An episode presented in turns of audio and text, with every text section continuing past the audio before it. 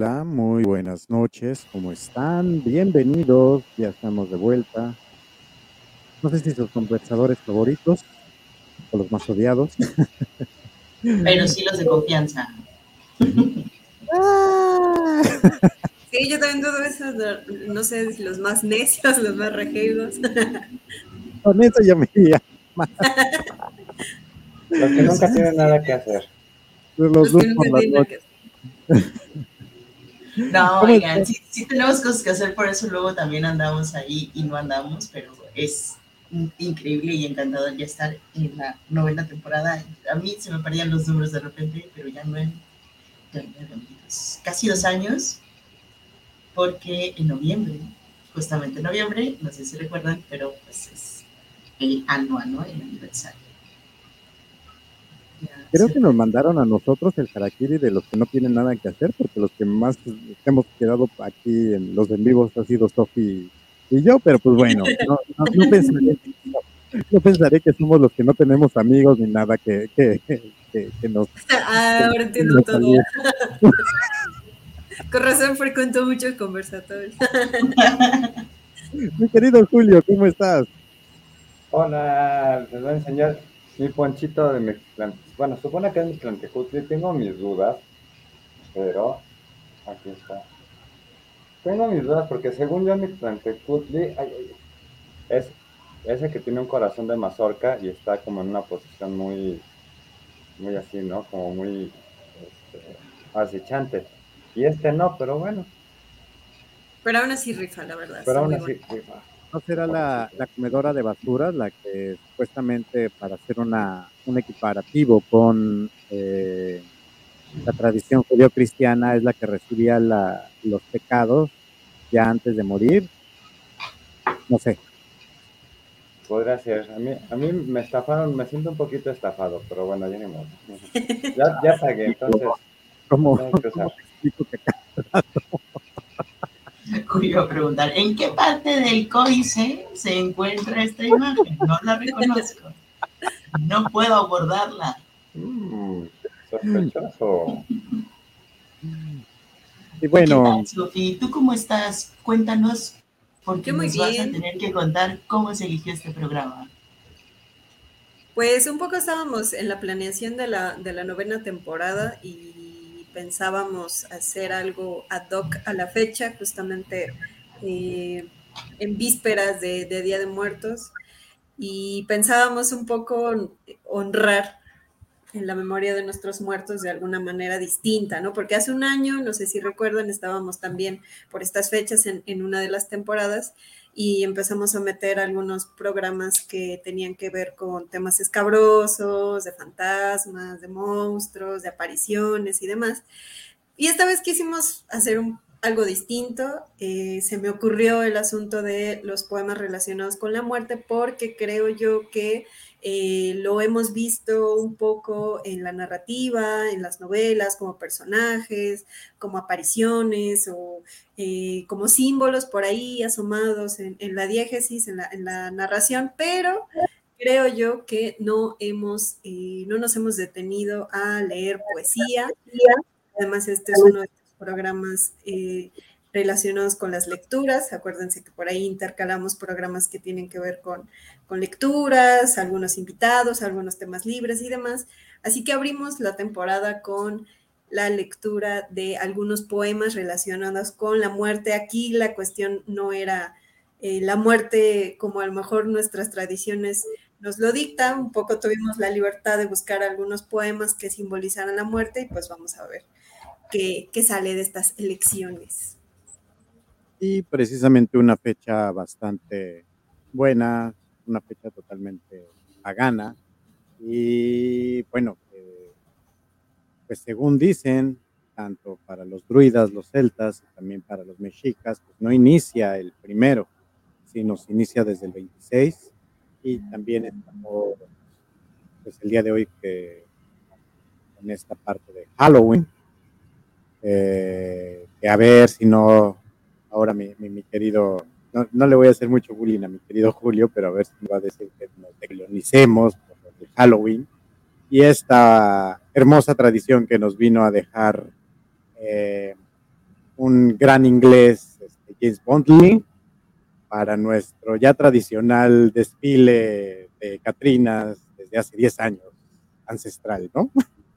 Pero eso también es parte padre, esta parte del sincretismo, que aunque muchos están en contra de esto, pues es una parte de que trascendió más allá de México y por eso lo pusieron en una película que se vio a nivel internacional, que a lo mejor eso ya también es un punto para atraer turistas a la Ciudad de México y que sigue habiendo gran turismo en estas fechas en muchos de los estados eh, con las representaciones que se hacen de la, de la muerte, como también en la parte de Semana Santa. Y eso también está padre, como hace ratito también estábamos recordando pues lo que hacían o cada una de las regiones, es lo que se hace cuando pedíamos calaverita. Yo me acuerdo que nada más era el día primero de noviembre y pues ya hay algunos gandules que desde el 28 están pidiendo calaverita y son del 2, el 3 y siguen pidiendo. Y hay otros que se la pasan pidiendo todo el condenado año, ¿no? Sí, esos andan calavera, no, no piden calaverita. Este, pero sí, hablábamos un poquito antes de, iniciar acerca de, esto, porque ahorita no se escucha, pero hay por aquí de, música de fondo niños que están pidiendo calaverita. Y un poco para acercarnos también a esto de cómo llevamos la muerte con nuestras tradiciones, con la poética, pero creo que también la muerte es abordada desde distintos puntos de vista, obviamente, pero acerca temáticas que muchas veces también no asociaríamos con la muerte. Ustedes saben que yo no, no soy la persona más lúgubre este, en la poesía. Eh, así que yo creo que los poemas que elegí de la muerte tienen cromatismos luminosos, ¿no? Entonces yo me, me gustaría saber cómo es que eligieron esos poemas. ¿Les fue difícil acercarse a ellos? ¿No? cambiaron de decisión, yo cambié como tres o cuatro veces en esta selección y ahorita ya vamos presentando cada uno. Sí, sí. Pues, Rayos, a mí me costó mucho trabajo decidirme porque hoy, hoy es el día, hoy voy a leer en el conversatorio el poema del perro, el perro cojo, que ya lo leo creo que desde hace como un año, entonces hoy sí me va a tocar, pero este, pues, como, mmm, ese ese no, pero bueno, entonces decidí que hoy sí va a ser el día y además por ahí traigo otro de, de Lorca. Entonces no me costó ese no me costó tanto trabajo, la verdad es que es uno que me gusta, es un poema que me gusta mucho, un romancito que me gusta mucho y pues dije, es el momento, es tu momento de brillar. Igual a mí no me costó mucho trabajo elegirlos porque, bueno, elegirlos sí, porque tenía varias, varias opciones, pero eh, digamos que traer a cuenta algunos no me costó tanto trabajo porque un poco ya lo traía en mente. Em, entonces eh, empecé como a asociar algunas lecturas que traía y dije, bueno, creo que en algunas de ellas está como la constante del abordaje en el tema de, la muerte desde distintas perspectivas, como dice Mitch. Em, entonces, un poco ya a la hora de, de elegir y descartar algunos fue, digamos, la dificultad, pero al final creo que... Traía 15, dice Sophie. Decidí, decidí por algunos que, bueno, un par que, que creo que pueden llegar a ser como llamativos por algunos aspectos que ya hablaremos, ¿no? Pero Em, quise traer, digamos, dos un poco curiosos que quizá puedan llamar la atención porque no son como lo que se esperaría de, un poema de la, sobre la muerte, ¿no? Entonces, a ver, ahorita, ahorita vemos qué onda.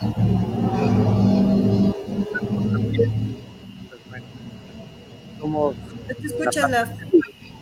Y en mi caso, como también soy parte, pues somos la parte oscura mi querido Sofía y yo, también el tema no fue tan complicado, el tema también fue elegir. Por ahí apareció Shakespeare, por ahí apareció este, Quevedo, eh, Lope de Vega, aparecieron varios, varios, varios eh, nombres.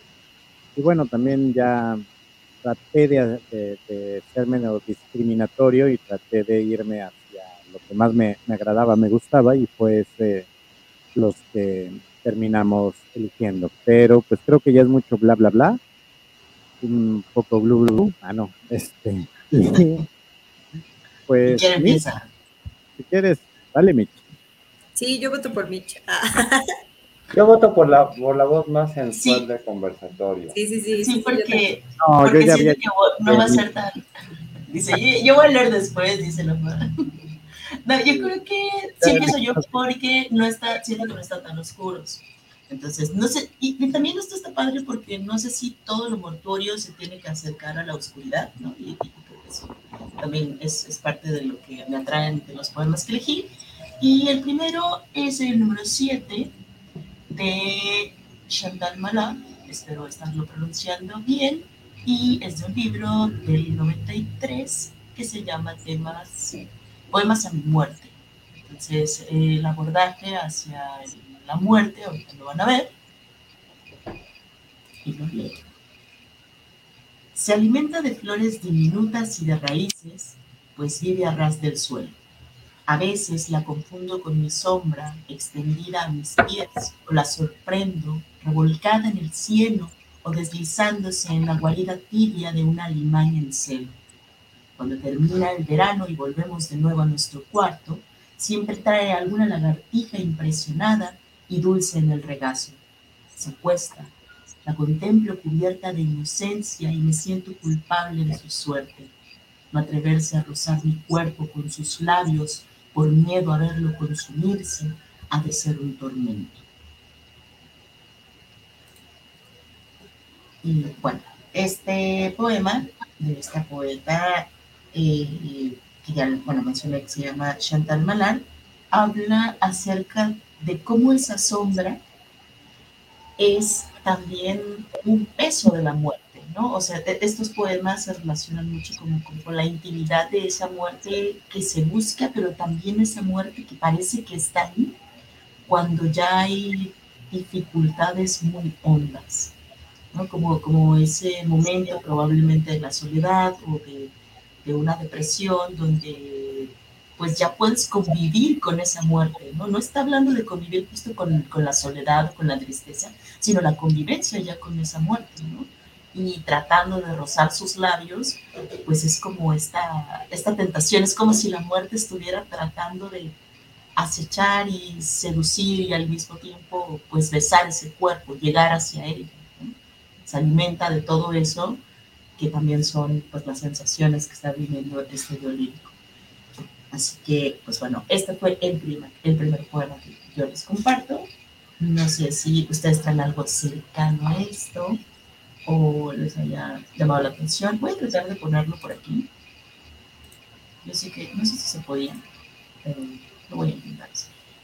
Yo apenas estoy descubriendo a, a, a esta autora y me, gustó mucho tu elección porque la verdad es que me está empezando a gustar mucho. y tiene como este, este modo de de pronto darle vuelta a la situación en, sus poemas, ¿no? Lo presenta como una manera, eh, parece ser como ordinaria o, cercana a nosotros y de pronto viene una especie de vuelta que nos hace suponer otras cosas, ¿no? Entonces, eh, a mí me, me, me pareció muy bueno.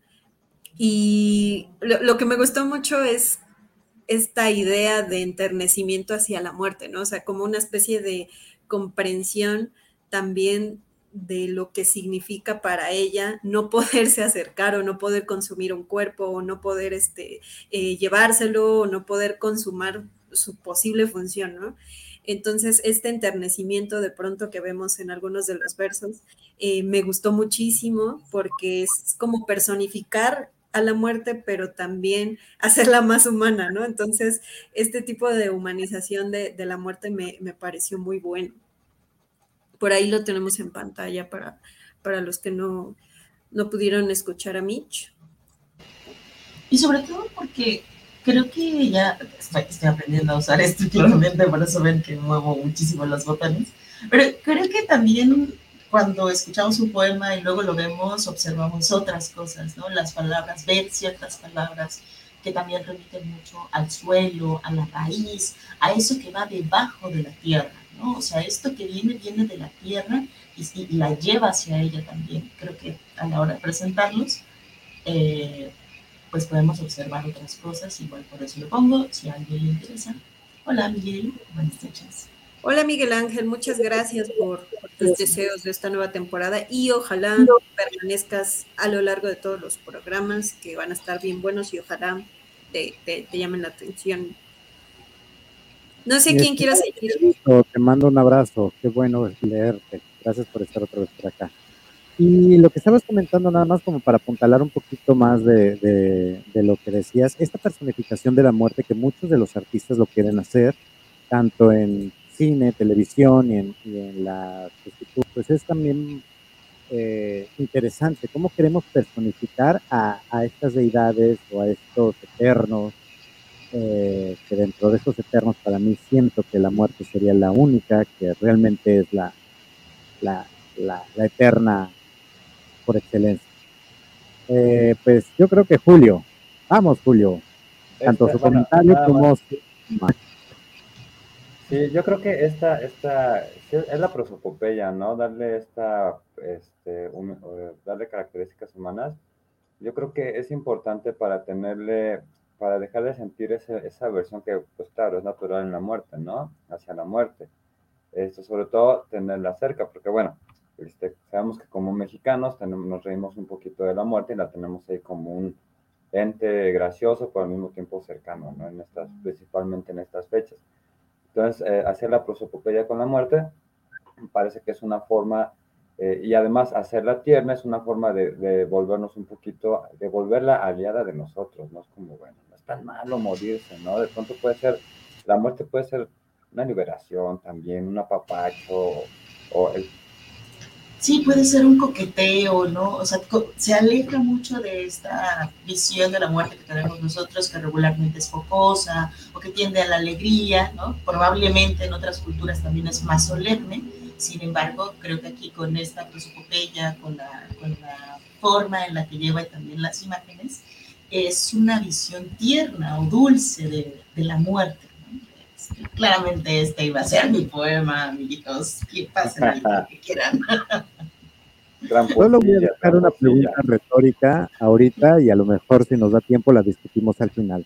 ¿Realmente esta forma jocosa de del mexicano de ver, eh, no sé, eh, de ver la muerte por parte de, del mexicano, es para burlarse de ella o es una forma de evitar decir que tiene miedo. Y lo, si nos da tiempo ya lo comentaré rato con, con algunas cosillas. Y, sí, pongan por qué en el chat. y por otro lado, pues adelante. Bueno, ¿qué? Pero, oigan, ¿qué, ¿qué, hago? ¿Empiezo con el del perro o el otro? Depende, amigo. ¿Cuál es tu, tu, tu talante el día de hoy? Rayos. Bueno, eh, eh, nada, dejo el. Primero voy a empezar con el romance sonámbulo de García Lorca y al, rato va el otro porque de pronto si me, si me quiebro, pues ya les va a tocar a ustedes terminarlo, porque no, no garantizo que lo voy a acabar de ver. Nunca he podido terminarlo de leer sin, sin llorar, entonces, bueno, quien me esté privado les voy a dejar el link por si acaso. Pero primero voy con el romance sonámbulo, que está un poquito más, más largo que el de Mitch, pero bueno, este, igual está, está bastante bueno, no es así como titánico. Entonces, bueno, este es el romance sonámbulo de García Lorca. Verde que te quiero verde, verde viento, verde ramas, el barco sobre la mar y el caballo en la montaña. Con la sombra en la cintura, ella sueña en su baranda. Verde carne, pelo verde, con ojos de fría plata. Verde que te quiero verde, bajo la luna gitana, las cosas le están mirando y ella no puede mirarlas. Verde que te quiero verde, grandes estrellas de escarcha vienen con los peces de sombra que abre el camino del alba. La higuera frota su viento con la lija de sus ramas, y el monte gato garduño eriza sus pitas agrias. Pero ¿quién vendrá y por dónde? Ella sigue en su baranda, verde carne, pelo verde, soñando en la mar amarga.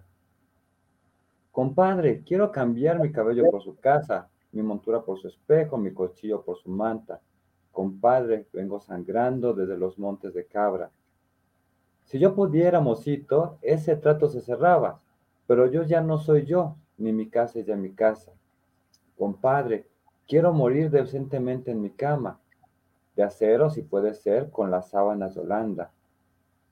¿No ves la herida que tengo desde el pecho a la garganta? Trescientas rosas morenas llevo a tu pechera blanca.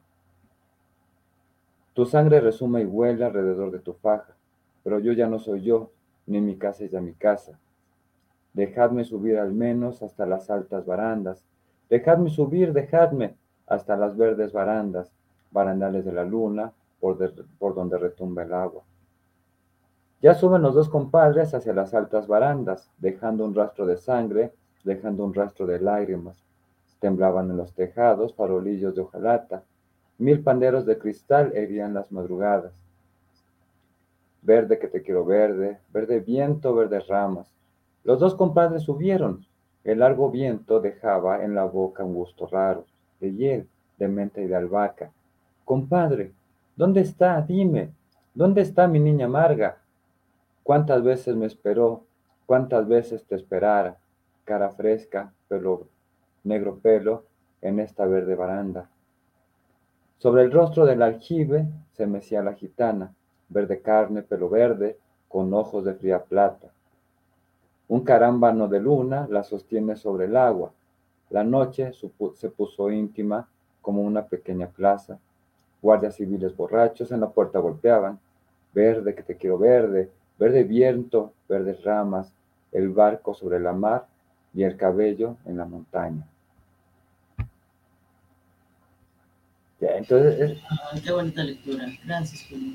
Este, este que es, híjole, no sé, a mí me encanta, ¿no? Esta, esta imagen de esta mujer, ¿no? Obviamente está muerta, ¿no? Eh, volviéndose verde desde el pelo hasta el, el, este, el pelo y la piel y los ojos blancos, ¿no? Como como gruñidos de plata por la luna, híjole, está, está, está bastante fuerte, ¿no? Ya después ahí nos cuenta un poquito la historia, ¿no? De este cuate que pues, parece que la abandonó, pero pues no sabemos por qué la abandonó, pero lo venían persiguiendo, lo hirieron, venía sangrando, y pues el único que quería era volver a ver a su niña, ¿no? Pero pues ya, ya estaba, lo esperó, lo esperó, lo esperó, y es, es muy, muy trágico pensar cómo esta, esta mujer se murió esperándolo, ¿no? Y, y, seguía parada, ¿no? Eh, esperando eh, allí, eh, incluso después de la muerte. Entonces, ¡ay, ese Lorca! ah, gracias, Lorca.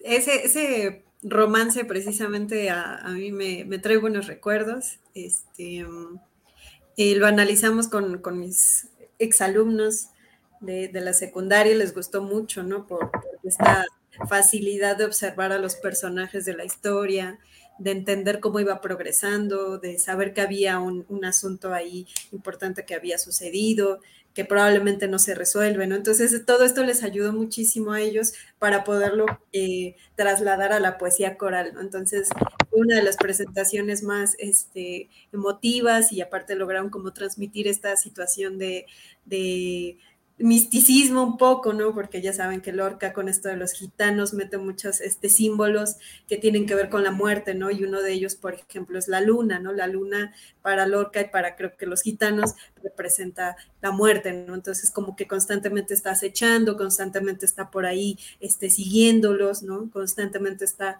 eh, observando, entonces creo yo que también en, en, en Lorca llama mucho la atención ciertos elementos que para él podrían eh, significar la presencia de, la muerte, ¿no? La acechanza de la muerte, que por cierto, eh, a pesar de, la figura que se nos presenta de esta mujer ya muerta, la belleza con que también se manifiesta atmosféricamente la muerte es indudable, ¿no? Esto, esto del mar, esto de la luna, eh, incluso la sangre, ¿no? no sé, creo yo que por ahí se puede manifestar otra manera, ¿no? De, ver la muerte, pero en contraste siempre con esta, con esta figuración de, esta mujer, ¿no? Ya completamente sin vida, ¿no? Eh, me, ha recordado mucho ese, ese versito ahí de, de Silvia Plath, ¿no? Que la muerte puede ser algo completamente poético. Y creo que es lo que hace Lorca. La, muerte se retoma desde los elementos más estéticos que creo, me parece que es el color. O sea, elegir el color verde también es creo que es lo que queda incluso dentro del imaginario, ¿no? Muchas personas eh, se saben este, estos versos de verde que te quiero verde y pues no lo asocian en absoluto con la muerte, sino con la naturaleza y de repente hay... Con la esperanza, ¿no? También. O con la esperanza, ajá, y hay una lectura por ahí que se ha creado, y bueno, más que rara, pues incorrecta, eh, pero, y, no porque, bueno, nosotros tengamos lo correcto, sino porque así al parecer es este asunto que habla de una persona muerta. Entonces, pues no se trata de que habla de la naturaleza ni otra cosa verde, sino de la muerte. Entonces, este elemento del color también lo eh, vuelve a significar algo que no nos lleva a lo oscuro, no nos lleva necesariamente a lo negro, sino que se puede asociar con otras, eh, pues, con otras figuras. Y ya, ay, Víctor, saludos por aquí, por aquí, porque vi, vi el mensajito, el mensajito de nuevo. Digo, sí, sí está. Y es que yo no estoy en controles. Saludos a todos los que nos están saludando. Lucita, hola. Hola. ¿Tienes tu micro apagado? ¿No te escuchas, Lafi? Ya, perdón. Igual, este, saludos a Lulú, igual a Víctor, también se te aprecia desde este, desde este lado. Y bueno, ¿Un volado, Sofía, o vas tú, o voy yo, o qué es más? Tú elige quién va. Yo voy, yo voy. Para ponerle un, toque curioso al asunto de la muerte, eh, no sé si este era el poema que me estaba por ahí peleando Lafa, porque antes compartimos un poco los títulos de los poemas que íbamos a leer y, Lafa me, objetó con un chale. No, supe si se lo arrebaté, pero bueno, voy a tratar de, retribuírselo de alguna manera. Ah, a ver, este, este texto es de César Vallejo, em, se llama Piedra Negra sobre una piedra blanca y eh, bueno, después de, escucharlo me dirán eh, lo que piensan, pero por ahí hay un dato curioso que se asocia a la muerte del autor, entonces ya veremos. Piedra negra sobre una piedra blanca. Me moriré en París con aguacero, un día del cual tengo ya el recuerdo. Me moriré en París y no me corro, tal vez un jueves como es hoy de otoño. Jueves será porque hoy jueves que proso, estos versos los húmeros me han puesto a la mala y jamás como hoy me he vuelto, como todo mi camino a verme solo. César Vallejo ha muerto, le pegaban todos sin que él les haga nada, le daban duro con un palo y duro, también con una soga. Son testigos los días jueves y los huesos húmeros, la soledad, la lluvia, los caminos.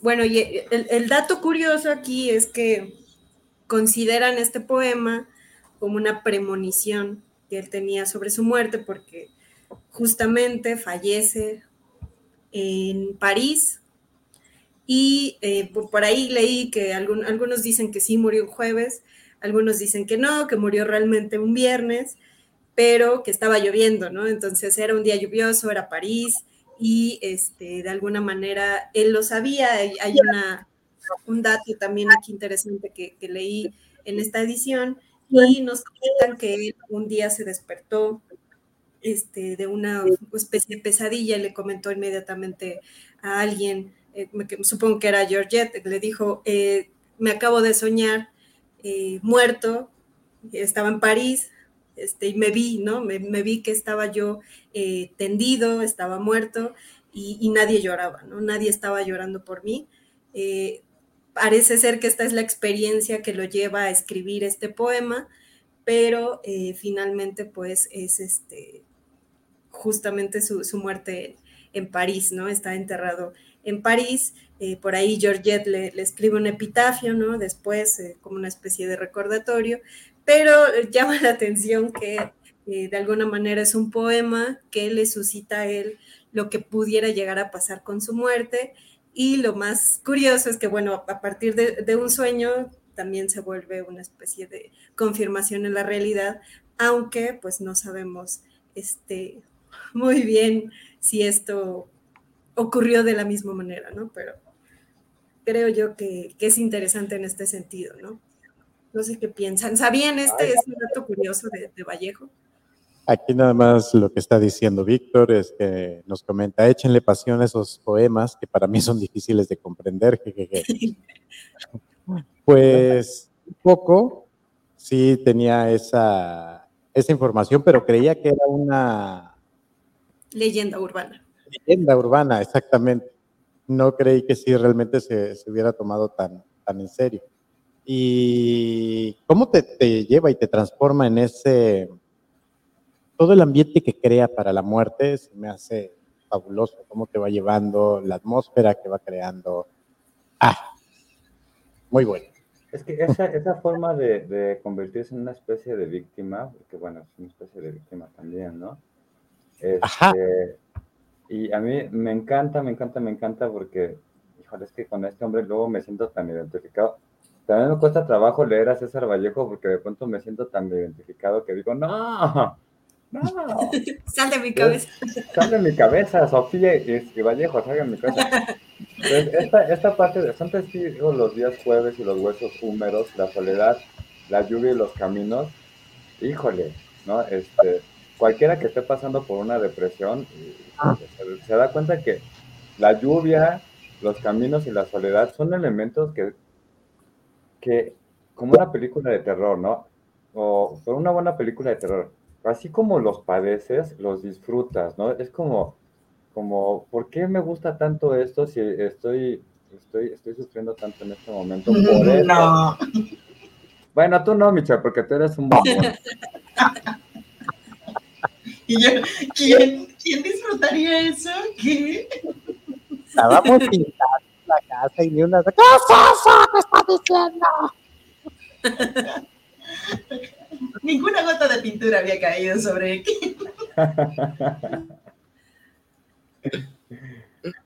Pero bueno, me, agrada. Bueno, voy con. Sí, y, además. ah, no, no, no, perdón. No, y, solo, solo que igual ya había escuchado un poco antes esta, esta yo pensé que es, cuando me la contaron también pensé que era una leyenda urbana. Eh, y dije, no, pero ya, ya lo está, ya lo repites tú y digo, bueno, probablemente sí sea una lectura seria que ya han hecho todos estos muchachos. Este, es que me cuesta trabajo creer un poco esto de la premonición y demás, a pesar de que ya saben, yo este, igual platico con espíritus, pero, o sea, no, nos echamos las cartas de vez en cuando, pero sí me, este asunto premonitorio, además, yo creo que entra ahí un juego que, hace que esto siga pareciendo leyenda, pero al mismo tiempo sea chismecito y por supuesto se vea así como una especie de, de, de vaticinio, ¿no? Este poema.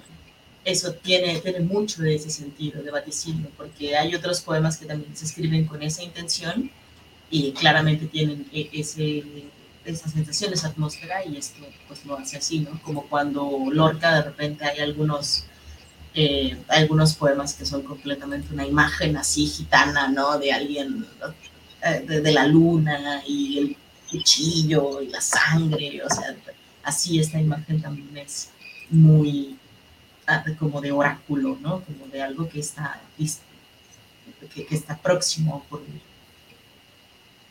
Y pues ya, solo quería mencionar eso, que sí está muy de Ahora sí, la fin. Vamos con tu poema. Yo quiero saber cuál es el que tú traes. A ver, a ver, a ver. Pues inicio con el, poema. señor o hispano. Libre de la memoria y de la esperanza. Ilimitado, abstracto, casi futuro. El muerto no es un muerto, es la muerte como el Dios de los místicos, de quien debe negarse todos los predicados.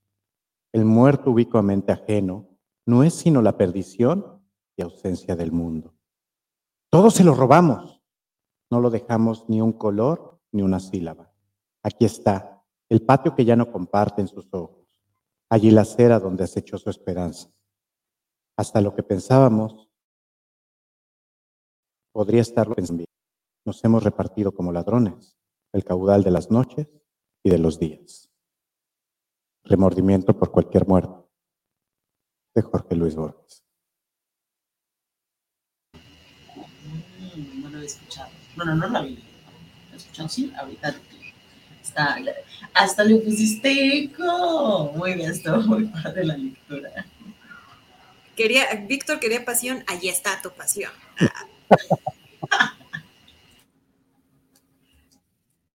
Querías, querías ponchadito el poncho. y aquí es. Ah, esto me, me, me gusta porque nos hemos, con lo que cierra, nos hemos repartido como ladrones el caudal de las noches y de los días. ¿Por qué? Porque también le damos tanta importancia a la muerte que lo empezamos a despersonificar. El muerto no es un muerto, es la muerte, como el Dios de los misterios, de quien debe de negarse todos los predicados, el muerto ubicamente ajeno. Eh, son como que frases de que tanto estábamos pensando en la persona fallecida y al final ya no estamos sufriendo por él, sino estamos sufriendo a lo mejor algo muy filosófico por los que nos quedamos. Nos quedamos nosotros con eso, con esa emoción, con ese sentimiento. Me encanta porque siempre Borges apela hacia casi cualquier sentido del otro, ¿no? Y en este caso es, no te apropies del otro, no, no, no te, no hagas un poco en, en palabras millennials, sería como, en palabras millennial y centennial y todo esto, sería como de, no te apropies de este tema que no es tuyo, ¿no? O sea, no te apropies del muerto ni de sus experiencias contadas por tu palabra, es, casi casi recuérdalo como es, ¿no? Y se hace esta es que este es un tema bien controversial, muy polémico. Claramente a una persona no se puede hablar mal de un muerto, ¿no? Es como pareciera la primera premisa. No se puede hablar de alguien que mal de alguien que murió. Claro que se puede y por eso me odian muchos. Y entonces viene, de ahí venía lo polémico, gracias. Nadie Porque llegaste justo a ese momento. Exacto, ¿no? se supone dentro de esta creencia popular, no se, si no se puede hablar mal de alguien que no está presente, mucho menos de alguien que, entre comillas, no se puede defender, ¿no? Todos los que no se pueden defender, incluyendo las personas que no pueden salir a, a poner, digamos, la voz. Pero, ¿qué pasa entonces? Borges problematiza esto y a ustedes qué les parece? Quiero escuchar eso porque el AFA por eso lo trajo, estoy segura. Y nada, hablando un poco la parte de, de hasta el mismo Chava Flores lo dice en, en su función del muerto, eh, la muerte de Cleto, cuando vive el infeliz, ya que se muera, y ahora ya que está en el Beliz, ay, qué bueno era, ¿cómo lo vamos a sacar, no? Esta doble moral de que, no, y, y la gente también, tengo ahí un, una ex conocida que murió ya de anciana, pero también que era una cabrona. Ay, es que ya se murió, no, me vale, o sea, si se murió y era una cabrona, así debe de ser. No de que, ay, era muy buena y lo hizo, no, no, no, no, no, sabe muy bien por qué se hace. Y es esto, dale el punto al muerto lo que le corresponde.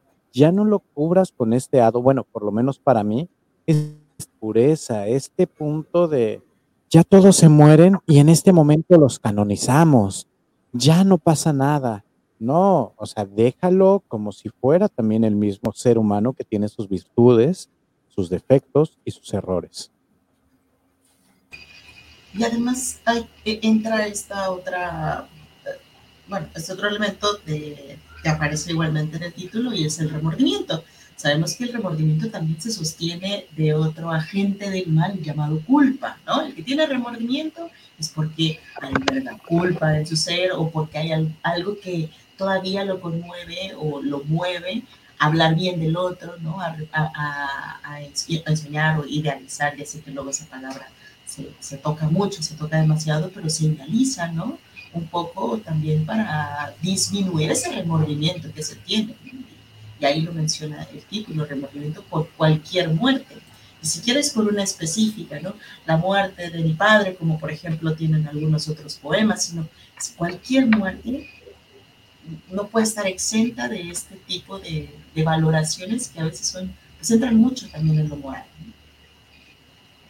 Porque además eh, eh, hay algunas ideas en el poema que nos hacen pensar cómo modifica, eh, digamos, las vivencias, los que nos quedamos, ¿no? Hay alguna parte donde dice la, mm, el muerto ubicuamente ajeno no es sino la perdición y ausencia del mundo, ¿no?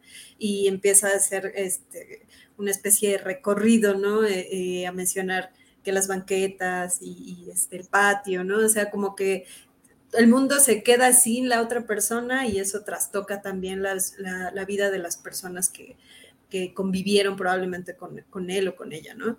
Em, entonces, bueno, a mí, a mí me gustó mucho, ¿no? De ciertas este, imágenes, ¿no? Que, nos menciona Borges, pero está como este contraste, ¿no? Entre el remordimiento por justamente la ausencia que uno ya a veces ya no puede eh, eh, o nos parece a veces insoportable, ¿no? Después de, la muerte de una persona. Y entonces, eso es la muerte, ¿no? También para las personas que están de este lado, que, están eh, considerando que es esa ausencia, ¿no? Es, esa ausencia que lo abarca todo, ¿no? Sí, es que ahí quiero rescatar sobre todo los primeros versos porque se refleja mucho lo que nos está diciendo Víctor. Eh, el real el muerto, no tanto la muerte, sino el muerto se, empieza a convertir en algo, en algo abstracto, ¿no? En algo, nos dice Borges, que está libre de la memoria y la esperanza, ilimitado, abstracto, casi futuro, ¿no? Y ahí es donde viene el, el, este, el remordimiento, ¿no? La, incapacidad que podemos tener de mantener un muerto con nosotros, no de forma física, evidentemente, ¿no? Sino de mantener su recuerdo, en mantener viva su, su, esencia, ¿no? ¿No? Irónico, no, pues, eh, claro, es un muerto, entonces no, no, podemos mantener vivo absolutamente nada de él. Entonces, creo que ese, ese, es ahí donde viene el remord este, este remordimiento, ¿no? De la incapacidad de asirnos a un muerto, ¿no? Que al mismo tiempo, por supuesto, tiene que ser liberador, no te puedes mantener eh, asido, no puedes aprender a un muerto durante mucho tiempo, ¿no? Tienes que dejarlo ir. Y ahí es, ese, en, eh, debe haber un punto medio en el que empiezas a dejarlo ir y, pues, no sé, el, eh, entre que lo dejas ir y dejas de sufrir por él, ¿no? Dejas de sufrir por tu muerte. Entonces ahí es ahí donde viene este, este remordimiento, ¿no? Entonces, híjole, que no, no sé, no, no lo alcancé a leer el comentario completo de Víctor, pero lo relacioné mucho con, con la idea que yo quería expresar. Lo que nos comentó Víctor es precisamente de que la muerte sí es algo tremendamente abstracto. Al momento de ver un muerto conocido y querido, uno no hace más que reducir la existencia a los recuerdos. Y de ahí quizás surge esa idea tan gastada de que la vida es única. Y también ese sensacionalismo que justifica cualquier fallo, tal como lo dice Lafayette aunque sinceramente, si la muerte no justifica nada, podría ser un buen detonante de la moralidad del buen actuar en vida. Ah, tendríamos ahí ese, ese cierre sería lo ideal. Pero la verdad, como son los humanos, pues... Somos, ¿qué pasó? ¿Qué pasó, extraterrestre? Lafa es un este, ser ultraterreno. Ajá. Malditos humanos. Entre los planos. Pero bueno, pues vamos con la siguiente ronda, mi querida Mitch. Ah, ya, tan, tan de pronto. ¿Sí? No inventen, entonces no, lo dejamos para una segunda parte. Lo vamos teniendo el tiempo. Lo dejamos para una segunda parte, amigos. No, dale, de una vez. Eh, este segundo poema se llama bajo el oro pequeño de los trigos. Yo no lo recordaba, me lo recordó una persona muy linda y lo voy a leer, es de Enriqueta Ochoa. Y me parece también una forma preciosa y luminosa de, de nombrarse ante la muerte. de veras, cambiaste las coplas a mi padre, que eso es muy bueno. Bueno, ni modo, dale, dale. Es que, es que no, no, quería irme tan clásico, todos andamos ya como más de este, de este lado del siglo, así que no me quise. Está bien. Se llama Bajo el oro pequeño de los tribus. Si me voy este otoño, entiérrame bajo el oro pequeño de los trigos en el campo, para seguir cantando la intemperie. No amortajes mi cuerpo, no me escondas en tumbas de granito. Mi alma ha sido un golpe de tempestad, un grito abierto en canal, un magnífico semental que embarazó a la palabra con los ecos de Dios. Y no quiero rondar gritando mi futuro hogar, mientras la nieve acumula con ademán piadoso sus copos a mis pies. Yo quiero que la boca del agua me exorcice el espíritu, que me bautice el viento, que me envuelva en su sábana cálida la tierra si me voy este otoño.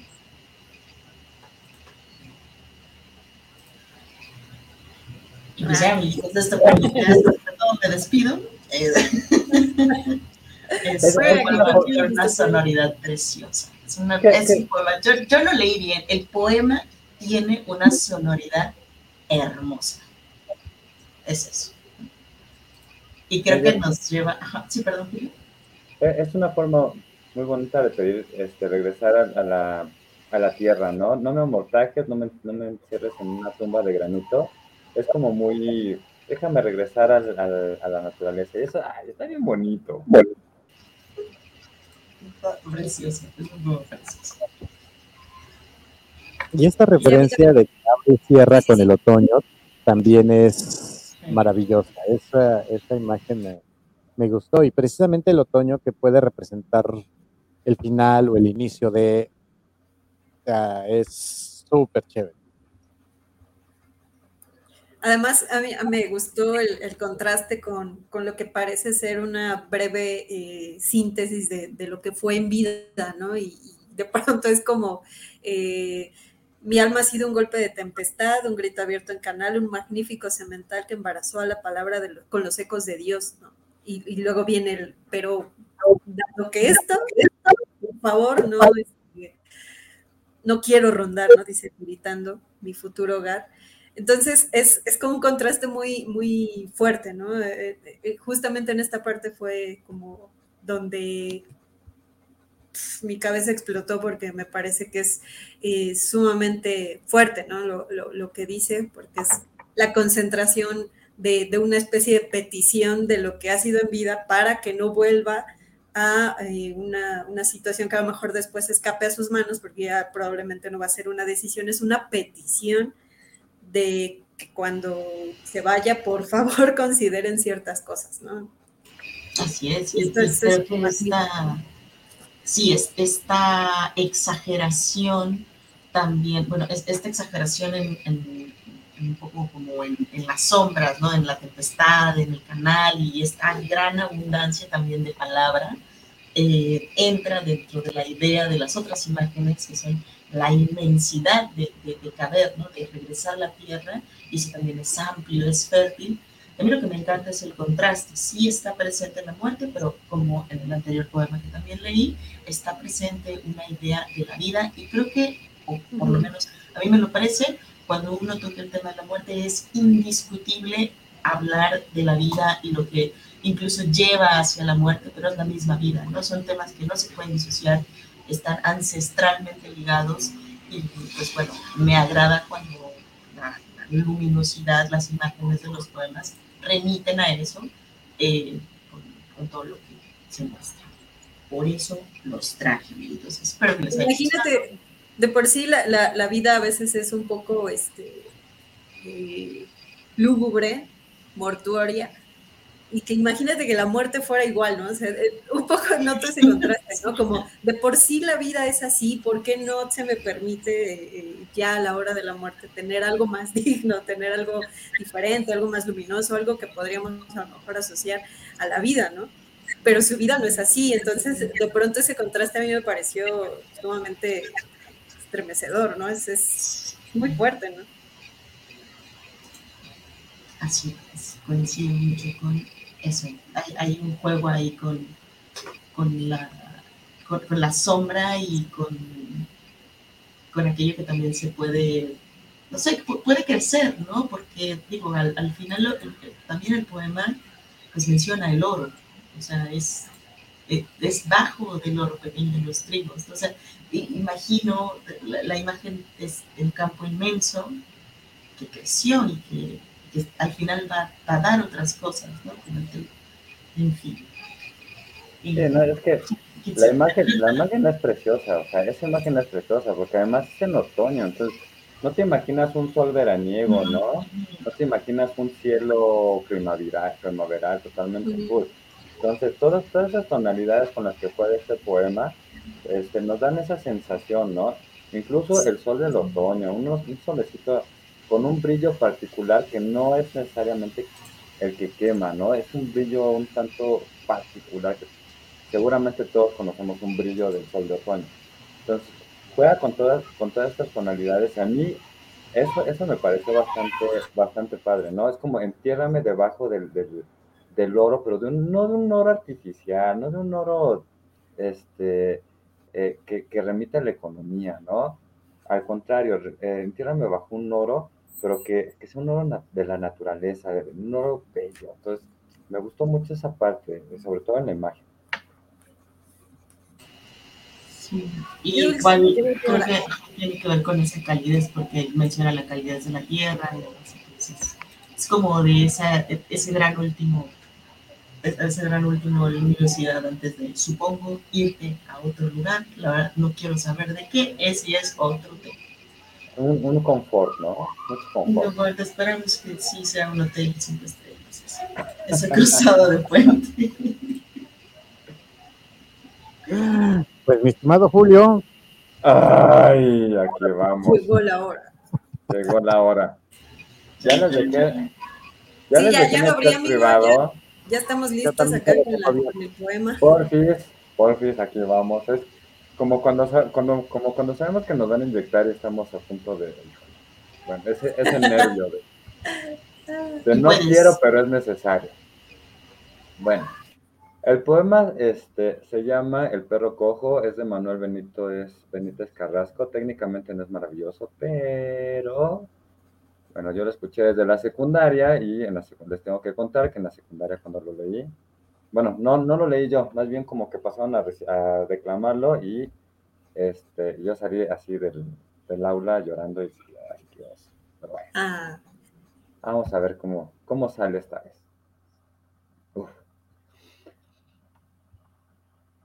El perro cojo. La pata coja colgando, como un inútil pitrafa, pasó el perro por mi lado.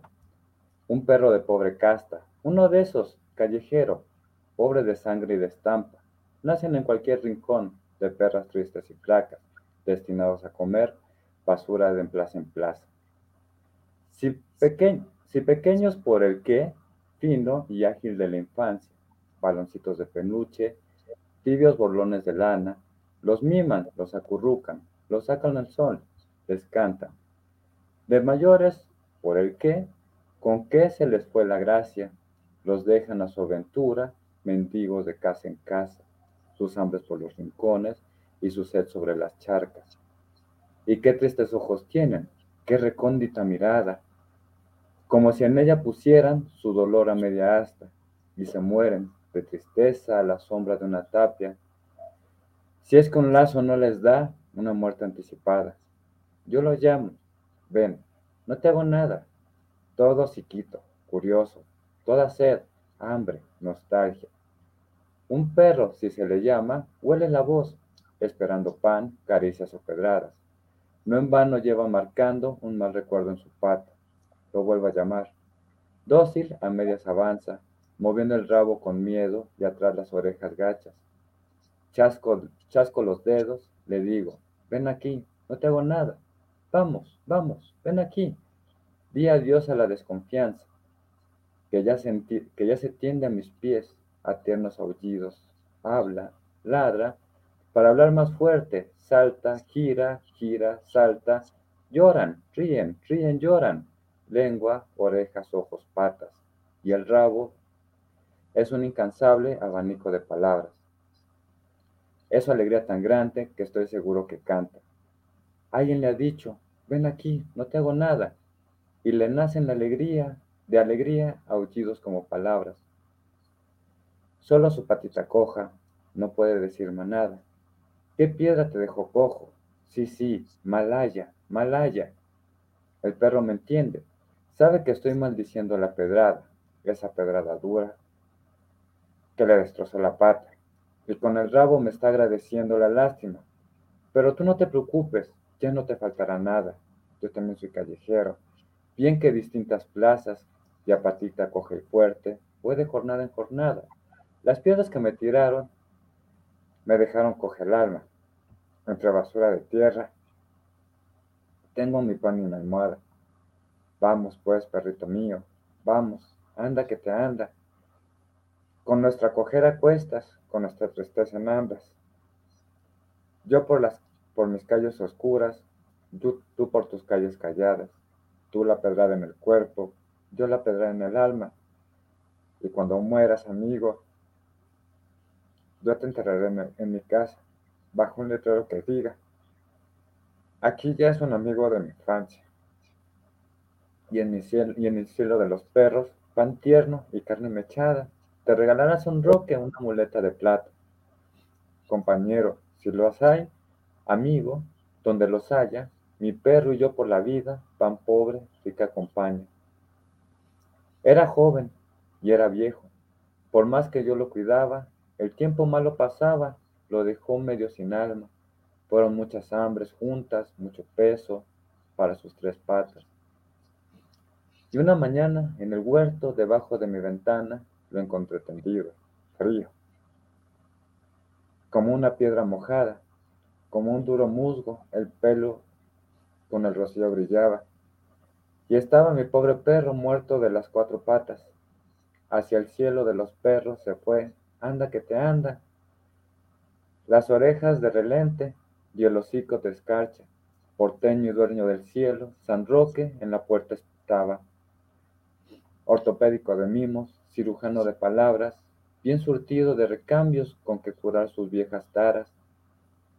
Para ti, tu rabo de oro, para ti, un ojo de ámbar, tus orejas de nieve, tú, tus colmillos de escarcha, tú, y mi perro le reía, tú, tu muleta de plata. Ahora ya sé por qué la noche agujerada, estrellas, luceros, no, es mi perro que cuando anda, con la muleta va haciendo agujeritos de plata.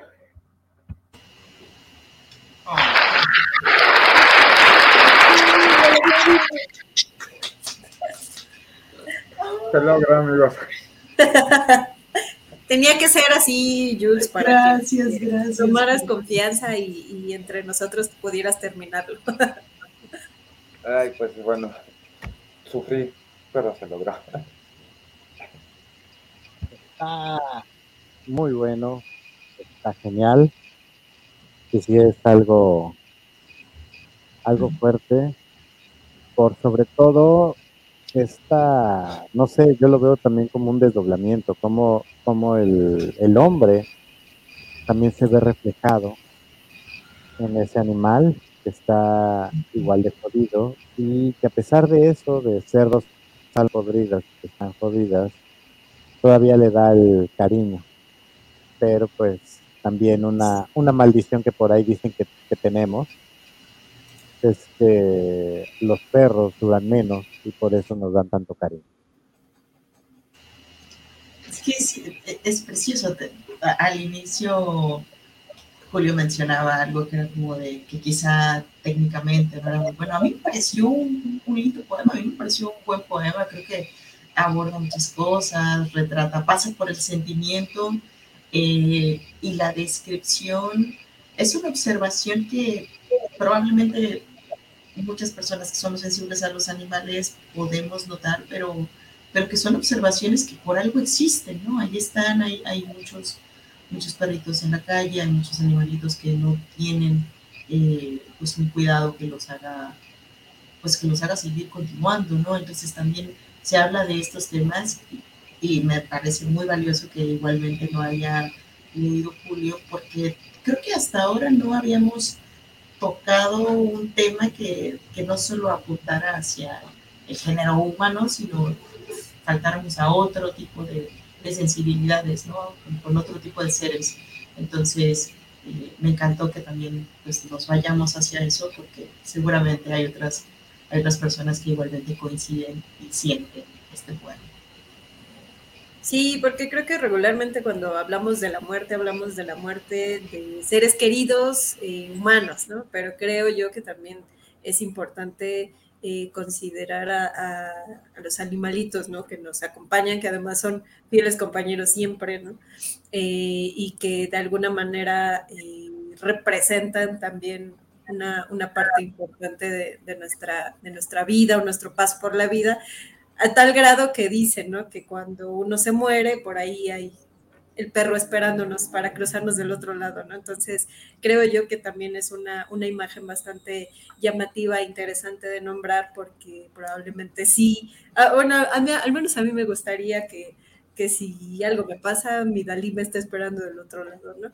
Este, aunque eso sería, claro, si se muere y ojalá no se muera nunca, pero este, sí pienso yo que, también es este, eh, importante trasladar la idea de la muerte a los animalitos, ¿no? A, los, este, que también son seres queridos, ¿no? Son, son seres cercanos a nosotros, gatos, perros, incluso este, gente que tiene a lo mejor otro, otro tipo de mascotas, eh, pajaritos, no lo sé, ¿no?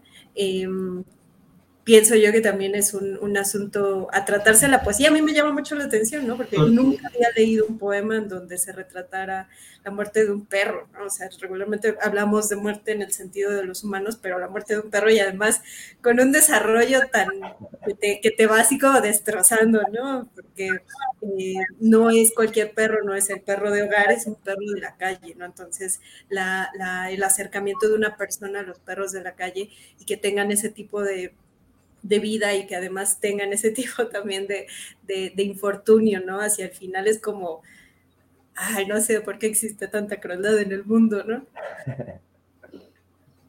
Y lo que dijiste es algo también bien cierto, porque otra de las creencias que se tienen aquí dentro de, del país y de Mesoamérica es que si tú tratas bien a los animales, a los perros principalmente, pues ellos van a ser tu, tu guía y tu puente para llegar al, al otro mundo y te van a ayudar para que estés bien.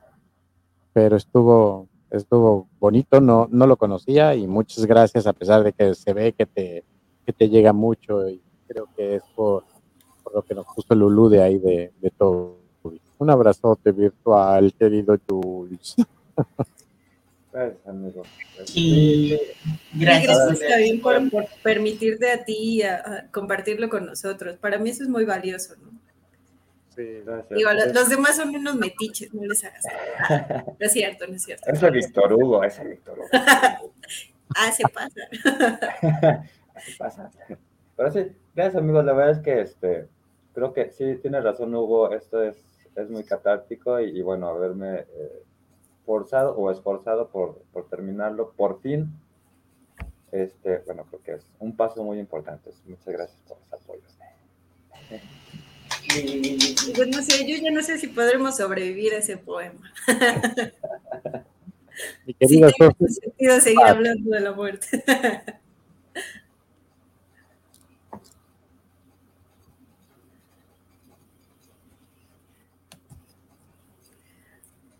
Gracias, Jacqueline. Y dice Jacqueline Cázares que fue muy emotiva la lectura de, de Julio. Y pues, también para mí. Querida Sofi, ¿vas? Ya no sé si leer porque ya es la una, o sea, ya, ya llevamos más de una hora. Es igual nos aventamos 20 minutos de introducción en lo que, en lugar de ir luego, luego a, los poemas así. es que un poco me siento mal porque yo voy a introducir un, poema que, revierte toda esa sensación eh, de, la muerte eh, tan sensible y tan, tan cercana a, nosotros en ese sentido. Em, se llama Una carroña y, es, un, es, un, poema de, Baudelaire. Yo quise traer textos que rompieran un poco con la idea de, la muerte como en el sentido que lo conocemos. Baudelaire pues era un, un, autor que traía a cuenta temas medio escabrosos y este es uno de ellos, entonces seguramente van a notar el contraste. Eh, bueno, está en las flores del mal y se llama una carroña. Recuerda, alma mía, aquello que vimos una hermosa, una hermosa mañana de verano suave. Una carroña asquerosa al borde de una senda en lecho muy pedregoso. Piernas arriba, como una mujer lúbrica, ardiendo y resumando veneno, en actitud indolente y cínica abríase su vientre con mil emanaciones. Sobre esa podredumbre el sol brillaba como para coserla en su fuego, devolviendo a la naturaleza y centuplicándolo todo cuanto ella reunió. El cielo contemplaba tan espléndida osamenta que, que maduraba y expandía como una flor, pero tan fuerte era el hedor que creíste desmayarte y sobre la hierba caer. Las moscas revoloteaban por aquel pútrido vientre del que salían densos batallones de larvas negruzcas y que parecían fluir como espeso líquido sobre tales restos vivos. Todo subía y bajaba igual que las olas, o incluso se desgajaba con crujidos. dijérase que, con indeciso soplo, el cuerpo vivía y se multiplicaba. Conjunto era con música extraña, evocando el agua que emana, o el viento, o el grano que rítmicamente el cibrador agita y da vueltas en su cibra en su criba, perdón. Se borraban las formas, solo era en sueño, un esbozo apenas trazado como olvidado en la tela y en, y en el artista, y que el artista última solamente por los, última, perdón, hoy ando muy, última solamente por los recuerdos. Tras las rocas, una perra inquieta con ojos furiosos nos miraba, acechando la ocasión de seguir mordiendo en aquella osamenta abandonada. Y sin embargo, ya sabes, basura serás, igual que esta carroña infecta. Ay, tú, estrella de mis ojos, sol de mi vida, Tú, ángel mío, pasión mía, sí serás así, tú, reina de los encantos, así te verás tras recibir los sacramentos, cuando bajo la hierba y las flores raíces eches entre mil y mil huesos. Cuando eso ocurra, ay belleza querida, di a los gusanos que con besos que te roan, que yo conservé la forma y la divina esencia de mis amores, aunque ya sin presencia. Bueno, si se dan cuenta, es un contraste completamente distinto. Es, pues en, realidad, en realidad contrasta con los de Michelle, si te das, si te das cuenta, contrasta más con los de Michelle. Está, está bueno. Sí, está bien padre. Sí, ahí es la, la, la, belleza, pero de la putrefacción, ¿no? O sea, la belleza de un cuerpo eh, ya comiéndose los gusanos, ya una situación de, descomposición total y que eh, al, sujeto lírico le parece la belleza suprema y que además se lo desea a, su, amada, ¿no? Es como, así serás, ¿no? Así como esa carroña que está ahí a la orilla de la senda, vas a ser así y esa es la belleza, ¿no? Sí, es, un poco el contraste para volvernos a la realidad después de la conmoción del poema del perrito. Sí, a mí me gusta mucho porque es Híjole, es que no podemos decir que lo bello e, es, necesariamente bonito, ¿no? Este, podemos decir que los poemas que nos, que nos compartió Michelle son bellos en el sentido bonito, ¿no? En el sentido estético natural, o, no, sé si natural, pero bueno, en el sentido bonito.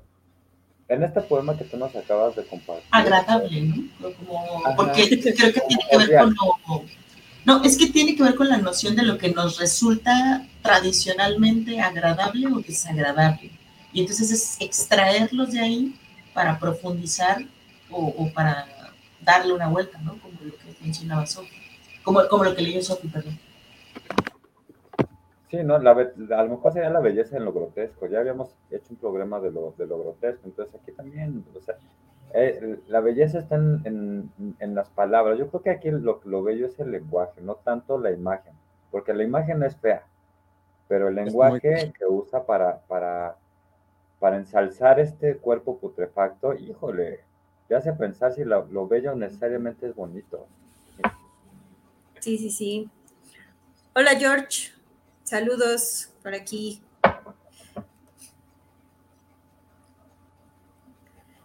pues, pues, pues no sé si quieran concluir con este, este poema que va a leer Lafa ya para cerrar nuestra segunda ronda. A ver, ¿con qué sorpresa nos? A ver si podemos tener un, un nombramiento extra que es muy pequeño. También es un este también me fui más, más de, de este lado y es o muerte.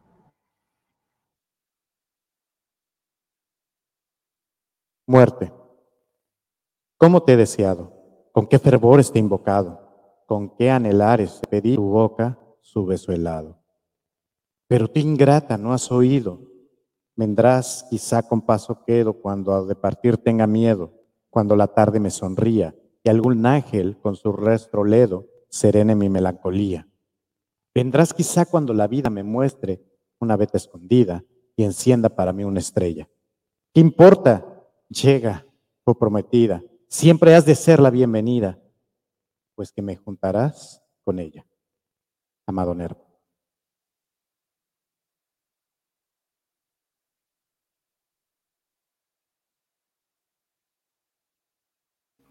Ay. ¿Tan malo estuvo? Está bien. Ay. Me voy con el otro entonces que no es tan, tan, tan, tan gacho. Este, es, este es un poquito el, el- este deseo, ¿no? Como Santa Teresa y su ven muerte tan escondida que no te sienta venir porque el placer de morir me vuelva a dar la vida. Es como esta parte, ¿no? De que la, la muerte es liberadora y, y- y de cierta manera deseada. En este caso supongo por el, por, por, por el reencuentro del, del amante, ¿no? De la amante en este caso. Exacto. Una, un pequeño homenaje también de, de querer y de estar solicitando y a lo mejor él mismo en algún momento va a decidir quitarse la vida. Si se dan cuenta, todos los poemas han ido como por lados distintos, ¿no? Como que es inagotable el tema, o pareciera ser que se puede abordar desde distintas perspectivas. Sí, desde los animales, desde el deseo, desde la belleza, la, la fealdad. Sí, sí, sí. Y eso que Amado Nervo yo lo considero como muy tradicional. Pienso que este poema no lo es tanto, ¿no? O sea, sí viene a, a- darle de todas formas un, un giro, ¿no? A, a mí me Mm. sorprende bastante que en este, en este episodio, en este capítulo, uno, no hablamos ni del romanticismo, bueno, del romanticismo, no sé si Amado Nervo esté ahí muy metido en el romanticismo, creo que ya no, este, ni Alejandra Pizarnik. Yo, yo dije, Sofi se va a traer a Pizarnik. Sí, o sea, sí, lo pensé, amiguito, pero dije, ya No, fue mucha Pizar- mucho Pizarnik. Regularmente también así decimos muerte, ah, Pizarnik, ¿no? Porque muchos de sus poemas hablan de eso. Entonces dije, no, voy a, voy a yo misma a, a orillarme, a, a salir de mi zona de confort. Entonces por eso no, no opté por ella. bueno, Mitch tiene ahí a todo, a todo un, grupo de, monstruos que salieron de otro plano, que se posicionaron de, niños, infantes y que están pidiendo rescate, que ese rescate son los dulces del día de hoy. Y me voy a tomar una ligera eh, licencia para este rápido, que dice, escoge antes el morir que exponerse a los ultrajes de la vejez. Arriba, abajo, miró Celia una rosa que en el prado ostentaba feliz la pompa vana, con afeites de carmín y grana, bañaba alegres el rostro delicado. Y dijo, goza sin temor de lado el curso breve de tu edad lozana, pues no podrá la muerte de mañana quitarte lo que hubieses hoy gozado.